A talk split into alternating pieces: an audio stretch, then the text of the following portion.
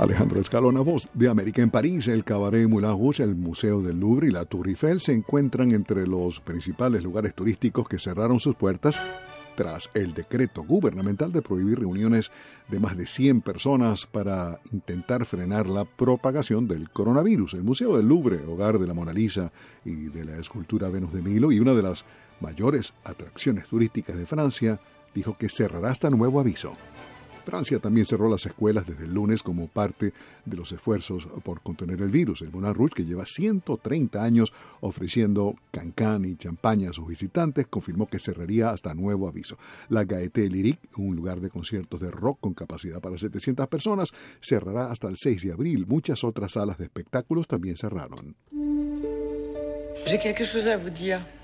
El Odeon Teatro del Europe, donde debía presentarse el zoológico de cristal de Tennessee Williams con la actriz Isabelle Luper.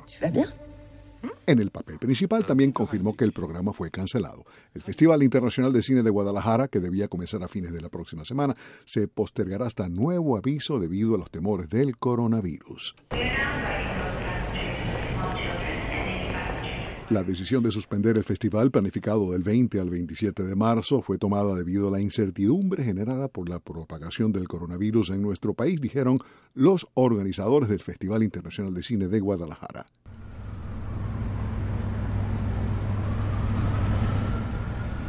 Entre tanto, aquí en Washington los museos y el Kennedy Center estarán cerrados un par de semanas y en la mayoría de los colegios privados y públicos las clases y actividades extracurriculares y deportivas están suspendidas hasta mediados de abril después de la Semana Santa.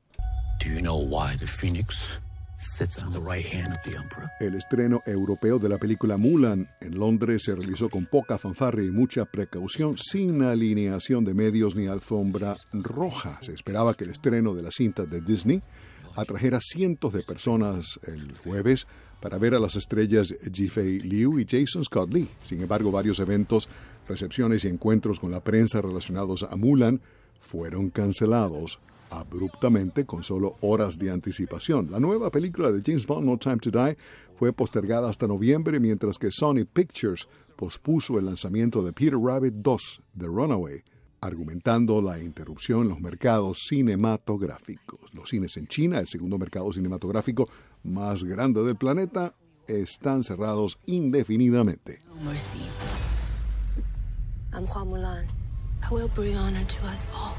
Alejandro Escalona, Voz de América.